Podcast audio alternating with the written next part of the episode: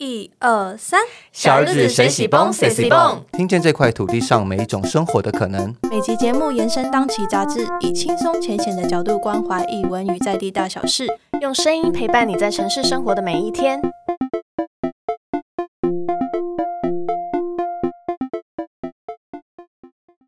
各位小日子的听众，大家好，我是小日子的总编豆子。那我们今天邀请到打开台北跟打开新竹的共同创办人徐千杰老师跟徐贝徐贝贤老师，那就是先请那个徐千杰老师先跟听众打招呼，然后帮我们介绍一下打开台北。好，呃，各位小日子的听众朋友，大家好，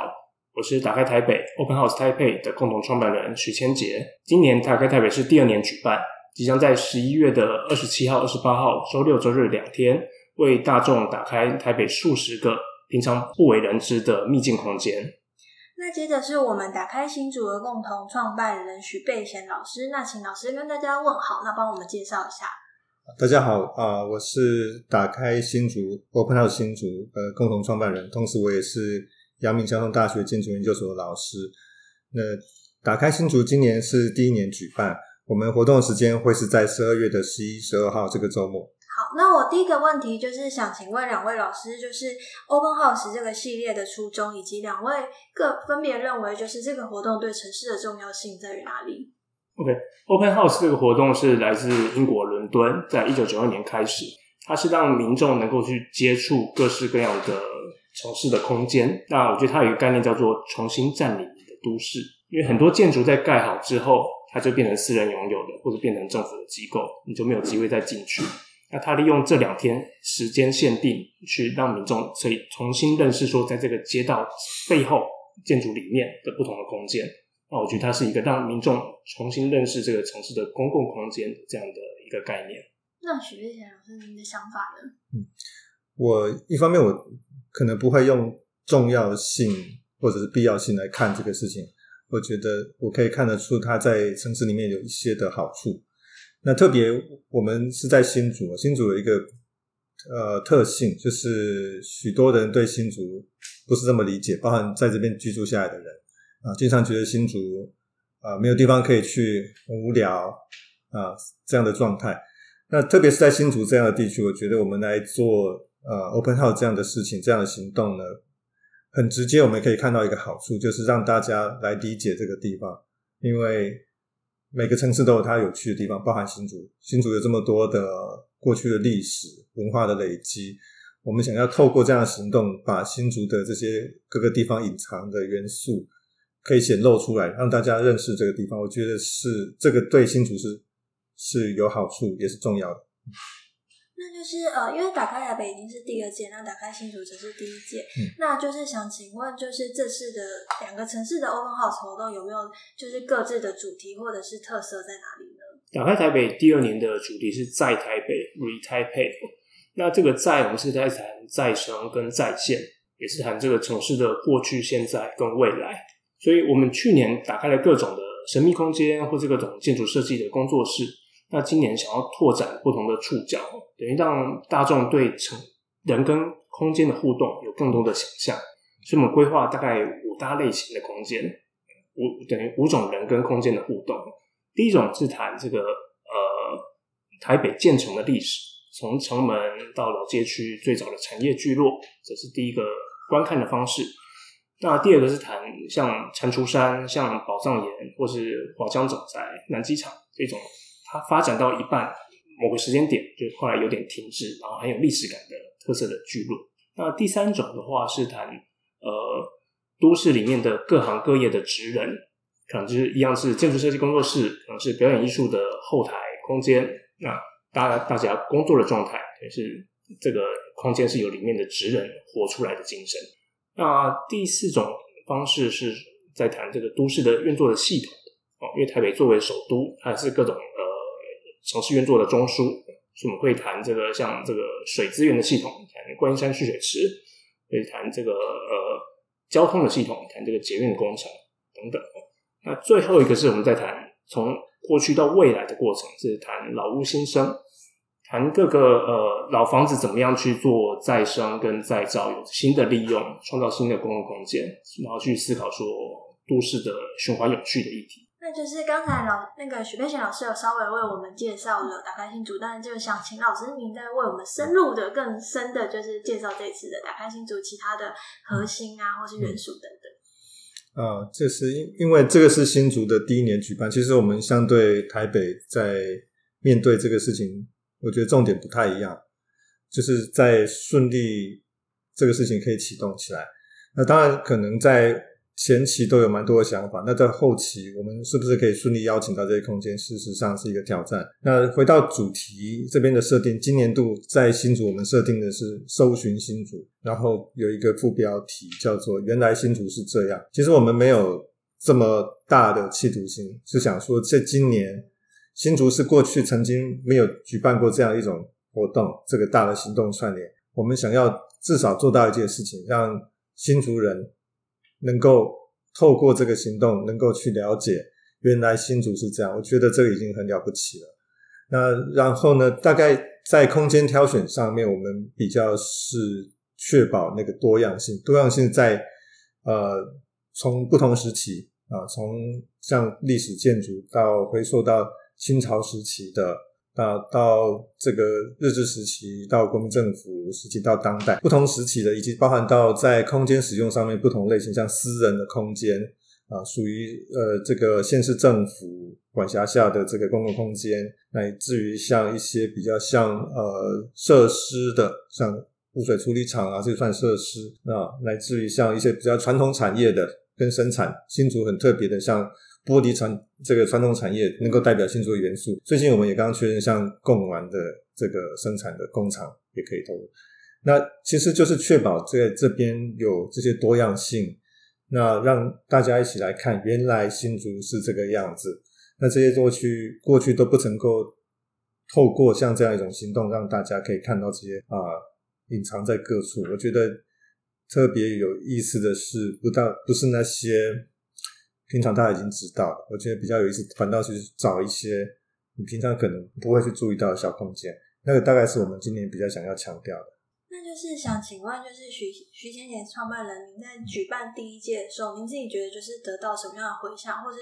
具体有看到就是可能对参与者或对城市的影响？那也想接着问，就是徐瑞贤老师，您说就是你有从第一次的打开台北得到什么样的灵感或者是启发吗？这样子？这可以分几个层面来谈哦。一个是说，我们一开始在选点要点的时候，很多建筑设计相关领域的人，他可能有留留学过，就觉得说，哎，在国外参加过或听过 Open House，然后今终于来到台北了，所以大家会觉得很兴奋，觉得一定要加入这样子。那在民众的参与过程中，大家也是很惊喜，因为其实很多场馆它是开了一些平常没有的内容，大家会知道说，哇，原来。就是进去的空间都会有哇的感觉，就是原来这边是这么壮观，或者这么厉害，或者说它有很独特的压箱宝、很独特的导览内容之类的，呃，就是民众会觉得，哎，我对这个城市的认识或者它的独特的地方会更深一步的的了解这样子。那第三个是我觉得是比较深入的互动，就是包括当当志工的民众，或者说听建筑师导览的民众，他可能在。参与的过程中，慢慢去认识说，哦，原来建筑师的各个历代的作品，还有概念上的随与时俱进，哦，一个一个案子介绍下来，哦，原来这个案子有这些挑战，原来那个案子是有什么样的创意。那大家会觉得说，我平常觉得建筑是有距离感的，但透过这样的参与的过程，对空间有更多的想象，然后也认识了这个建筑师。经过这边，不再不再只是一个陌生的事务所，而是说，哎，我来过这里，我跟他对过对话过。我觉得这这方面的连接跟互动，我觉得是大大最最最呃，跟我们回报回来，我们觉得最惊喜，觉得蛮好的回馈这样子。所以，我们就希望它它是一个交流的平台，然后对城市的各种好奇心能够在这边去滋养。就回到那个问题，说在新竹这边，我们在我们在处理这些工作的时候，是不是在打开台北这边得到什么灵感？我觉得，嗯，我们新竹这边算很幸运啊，就是我们呃，虽然新竹第一年办，因为前面有打开台北，去年办的很成功，作为一个我们学习的对象。那该这么说的，打开台北经验的确帮了很多，很包含说台北这边如何的呃很坚持一个这个活动的核心精神，它是一个非营利民众主导这件事情。那怎么样保持跟不管像地方政府啊，那其他私人空间这些蛮中性中立的一个关系？这边的理想性，我们完全看得到。那包含说，在去年处理这些大大小小的事情上面，我们看得到到底有多少工作，花多少时间。其实都给打开新竹新竹这边很具体一个参考。我们今年其实啊，打开新竹蛮晚启动，可是因为有台北这个前面的一个学习的范例，我们不是这么害怕。很幸运，就台北走在前面，已经告诉我们这个事情行得通的。那一般人的反应会是如何？啊，这些就帮助很大。然后包含看到台打开台北在去年其实第一年举办已经是很。多的创意跟很多灵活的想法，这其实也给我们一些的刺激。说，哎，这个这样的事情不只是空间串联打开而已，在作为一个主办方，我们可能可以发挥哪一些的创意？那像台北做到像去年这些主题的路径啊，也会是在我们今年的学习的这个方向之一啦。当然会新竹会有新竹自己的主题，但是会参考类似的做法。那有一点，我觉得台北有意思的是，其实台北在整个这些规划的过程当中是有跟学校单位合作的。那我本人，我当然是学校里面的老师，所以其实我觉得我们是有参考这一点，可以看得到说，啊，在大学这边年轻人介入在这个事情上是有帮助，是可以发挥他们能量。那所以新竹在这边，其实在我觉得相对台北在学校。方面投入的是比较多，当然跟我本身还有我们另外一个创办人也是啊大学老师，中华大学老师。那其实我们在这边就是想促成一个关系，是在新竹这边多了一层关系，是由大学来支持这一个很棒的这个平台。那呃，而不只是那个活动本身。那可能还有另外一点，就是也跟嗯，因为大学学术这个事情相关，我们在那个打开空空间的这个。核心工作之外，加了不少所谓的配套的活动啊，就是演讲、论坛、工作坊这一系列，在去强化属于空间打开之外，对于议题讨论这方面的引导，这个可能是我们今年度比较特别的。那我就是接下来想问两位老师，因为二零二零年是一个很特别的年度，它就是今就是很多国家其实，在那个时候是面临封城这样子的危机，反而 Open House 就是台北是在这样的状态下，就是去年在台北办了第一届，那就是到二零二一年，就是我们又迎来了打开台北第二届，然后竟然又还有能够有打开新组的第一次的创生这样子，所以就会好奇两位老师说，你们觉得就是在这样子的。情况之下，就是 Open House 的活动，你们自己会有什么样的感触？以及这整个过程中，你们有遇到什么样的困难吗？呃，疫情的影响，就是当然，我们一开始就是活动会不会咬着？就是我们在去年上半年，就是原本说活动在筹备跟启动就遇上疫情嘛，所以我们当初一个发起人的角色是是一个外国人，西班牙人，他就因此就困在国外，然后就就后来就。也是不得不退出这样子，所以我们当然后后来是在去年六月的时候，就台北的疫情比较缓和的时候，才决定说啊，授权都拿到了，还是赶快想办法把它办起来这样子。哦，所以我们过程中是蛮多的挣扎。那还好，就是台北去年下半年的时候疫情很稳定，所以就活动也顺利举办这样子。但今年的话，就是不一样波段的疫情，等于是很多点已经谈到一半，或是说。呃，赞助商一些合作都谈到一半，但是因为疫情呢，中断了两三个月，嗯，造会造成我们后续的很多的活动推动会受受到延误这样子。那还好，我觉得现在台湾也还是蛮模范生的，就是疫情还是缓缓受控。我觉得至少我们实体举办是没问题的。哦，原本是几个月前我们很担心说今年要实体，哎，要线上举办。想说哦，连白昼之夜都是线上办，我很好，很危险。对对，那目前看起来都顺利哦。但是就是说，呃，在打开这件事情上，还是希望说大家敞开门，能够参观不同的空间，但都是遵守规范，互相尊重，这样子就是该做好的防疫措施还是要做好。然后在排队啊，就是。这跟这个进出上，就是大家能够互相礼让这样子，因为其实因为疫情关系会造成呃一些空间的开放人数或场次会会减少，所以我们也在担心说，哎，抢票的状态要怎么样去调控这样子，这是我们的下一个挑战。嗯，那新竹这边我们遭遇的几个可能困难的地方啊，第一个，但万万事起头难，新竹因为第一年举办，所以我们在对这些开放空间组员在接下在讨论的时候，觉得第一个面临的问题，怎么说服他们说，啊，这个事情过去没有在新竹出现过，我们可以邀请到他们同意来参与。这个是第一个，但一方面有一点难度，也不是这么难。就是我们也是一样，蛮幸运，因为台北在前面当做一个前例，我们都可以拿台北说：“哎，你看台北去年办的很成功啊，啊，还还连那个量化指标都有的，我们就可以拿出来说，那我们可以一起做到跟台北类似，那也拿国际这些过去几十年来办的方式啊，这个是一个国际品牌来说服这些空间助理人。”那这个是第一个可能，我们第一年在运作会遭遇到的一些，我觉得是挑战了，还不到真正的困难。那疫情方面的确有困难，我觉得在比较大的困难在说两方面，一个是在我们在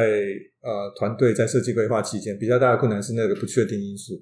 就是它有可能是实体可以实体的活动，也有可能我们势必要线上。那就是在这两边摆荡那个不确定的情况下，我们会变成势必要两边都准备那个事情。我对我来说是加倍困难。如果明确一点，呃，是势必要线上，那反而倒比较单纯啊。就是那个事情就是因为不明确，那让那个工作量其实是倍增的。那另外在对外洽谈上面，其实这个疫情事情的确是有一些的产生一些阻碍，尤其是。我觉得比较明确是，我们在面对新竹的一大特色就是科技业。那我在接触过程中发现，科技业对这方面的控制的确也特别的严严谨，更严格一点啊。他们呃平常那个安全的控制就已经很严格，然后在疫情方面，我们看到前面有一些的新闻，像某某科技业啊，有里面有这个疫情的。传播都会变成一个新闻，所以他们在这方面事实上格外小心。那我今年度就有点不幸的，在这个这方面，我们科技业空间是开不了的，开不了。那就是在现在好像疫情比较趋缓情况下，其实呢都还没有办法说服这相关的空间可以打开。但科技方面，我们现在只是有一些呃属于中央等级的机构在新竹这边有开，但是真正的科技业。这边是有遭遇到这项这方面的顾虑，而没有办法，这是大概今年最大的困难。那就是要请两位老师来推荐一下，就是今年打开台北跟新竹，就是你们认为就是必看的重点场域，然后还有就是，或者是他们如果对这个活动心中一片空白的话，要怎么去选择自己可能就是比较有兴趣的场域去参观呢？呃，我觉得。呃，现在都很很怕讲必看，然后因为一讲必看，大家都要抢票。对，所以所以我们今年是想说，你每个人有自己喜欢的类型，嗯，然后呃，你两天你就是一天排个三四个点，就是悠悠闲闲的慢慢去看，就不要想把自己行程塞满这样子。嗯，对。那名单公布的时候，大家都会觉得哇，眼花缭乱，就是各式各样的空间，我到底要怎么选？那我大概提供三种，就是可以挑的一个方式，这样子。那第一种就是说，它真的很难得，就是你从来听都没听过，你也没有想到有这样的空间存在，这比较是秘境空间的。那这就像去年有一个关山蓄水池，它是日据时代呃一九零八年盖的，然后里面的设备还是英国来的，英国的水管，那也是英国建筑师在台北盖的，等于是。早期的台北第一个的自来水的系统，哦，那你就可以发现说，都市里面竟然有这种一百年前的废墟感的的空间。我原本以为伦敦才有，台北没有，没没想到台北也有这样子。那今年它甚至自来水处还加开了一个叫做蓝宝石泉，它在阳明山上一个很早的一个一个呃饮水的系统。那现在现在还在运作中，还在供水。那它有。它有这个蓝宝，呃，的蓝色的一个光，就是它后面的石头跟水质的互相照应，这样子。那据说是可可以比拟这阿尔卑斯山的名牌矿泉水等级的水质，只是还没有商业化。然后我想说，哇，原来台北有这么厉害的东西。哦，所以就是这种很独特、你想不到台北有的，我觉得这是大家可以去参考的。不过它的名额真的非常有限，我觉得这是第一个类型。然后第二个类型是说，呃，我还是很喜欢推老屋新生，但劳务新增其实有非常多类型，一种是历史建筑，它可能只有小幅度的修改；然后另外一种是它可能是四五十年的，然后你可以爱怎么改就怎么改的。那它其实会有很多不同的新的创意。那等于是它有它创造新的公，因为它这大部分是公共的，可能是市市政府下辖的某些空间的改造。那我觉得它会创造很多新的人与人交汇的空间，它是一个复合空间，或者新创建筑之类的，或者艺术家进驻这样的空间，我觉得会非常有趣。那最后一个就是台北居大不易，所以在谈居住这件事情上，呃，我们今年很多室内设计的工作室陆续在加入，在谈说居住的各种可能性，说共生的公寓，或者说你的居家怎么样改造，或者是说呃社会住宅。就是会有很多新的想象，观观看就是建筑设计师对于现在的台北居住空间的想象，我觉得这是会是一个很有趣的点。这个问题我觉得不好回答，就是我自己在这些这么多，我们今年大概达到六十个开放的点啊，那大部分我都亲自去那边做洽谈。所以在面对这些空间处理人，他们很热情的将他们的空间能够跟大家分享。我觉得每一个空间都有它的可看性，都有它的故事。其实我很很难去取舍到底哪一个特别好。就是有些空间相对的大，比较壮观的；有些空间相对的小，我觉得它有它的特性。所以回归头来，其实是对这个民众要选择可能去哪边，我觉得还是看自己喜欢的类型。例如说，在新竹这边，我们要呃，像艺术家的空间有有一个数量，然后建筑师的族族群，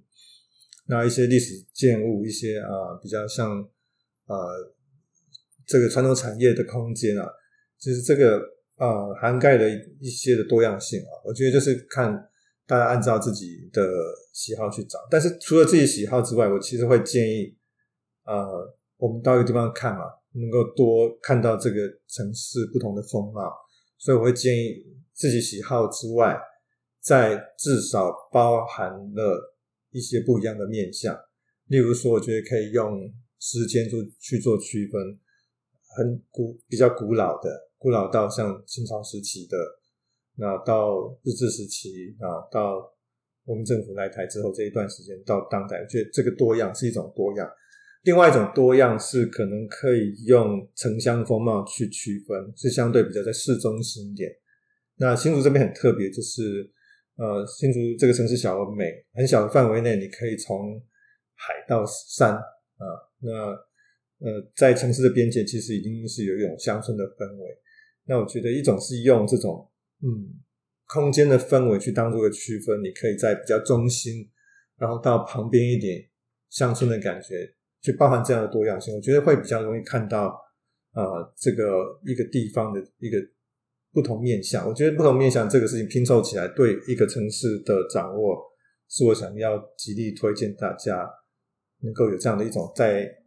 拼图拼凑一个，你虽然看不到整体，但是能够拼出那个大概的样子，往这个方向去思考。那另外一点，我觉得如果是说。特别的重点，我觉得今年度我们很难得的是，虽然第一年半有一些私人住宅，那个是我在看待像打开啊新竹、打开台北 Open House 这样行动有没有觉得是最难的一个类型。那私人空间自己最私密的这个空间，能够愿意拿出来跟大众分享，那个事情难度很高。那今年我们这边有两个这样的空间啊，就是包含建筑师自己的住家，那在地的啊。大的企业老板的啊，很大一栋的住家，那这个是很难得的。那包含像呃，里面因为也是有大学的介入，是有大学的宿舍空间。那其实那也是一样，就是这居住的地方，宿舍平常基于安全，基于它是一个就是生活的领域是不会开的。那也因为大学的参与，所以那个空间会开。这是一种，就是那个那个真的是。比较私密的生活空间，平常不开的。那我觉那个类型很难得。另外一点，我觉得是从像区位，我们在竹北，那因为交大的客家学院，啊，以及连接到旁边那个是属于新竹县文化局管辖的一些历史建筑，它会形成一个稍微大一点区域，是所谓的呃六家古厝群，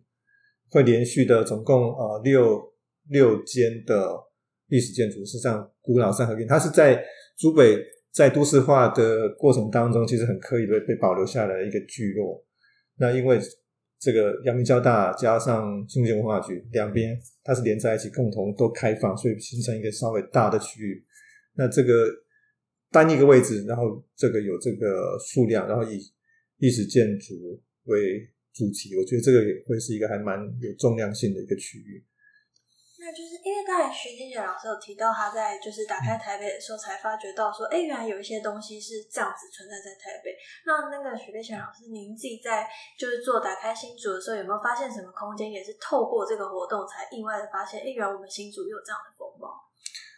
呃，想想看啊，呃，新新竹有那个呃这些为数不少的这些呃国家等级的机构啊。像这边，我们像那个什么太空中心啊，这个在八尖山里面的像重力基准站这些事情，嗯，它在新竹是特别的，就是我们很多人其实一方面不知道它存在，它它是看到一栋楼，它关在里面，因为反正你不会进出，你甚至很多人在新竹没有意识到这些机构这么大量的存在，那是一点。那再过来里面的样子，一般也是看不到。那我觉得像这方面是。呃，那些的像生产的地方一样的，就是我们会用那些我们知道新竹会有些玻璃制品，会有米粉贡丸，但是它生产到底怎么来的那个空间，一般也是看不到。那个部分我觉得也是特别。那就是老两位老师有没有彼此就是对打开新竹跟台北就是比较好奇的领域？就是你们两位在观看彼此就是筹办活动的时候，会发现天哪，他怎么找到这个地方？就是我也好好奇哦。因为台北的毕竟是首都啦，然后那整个资源跟题材都比较多，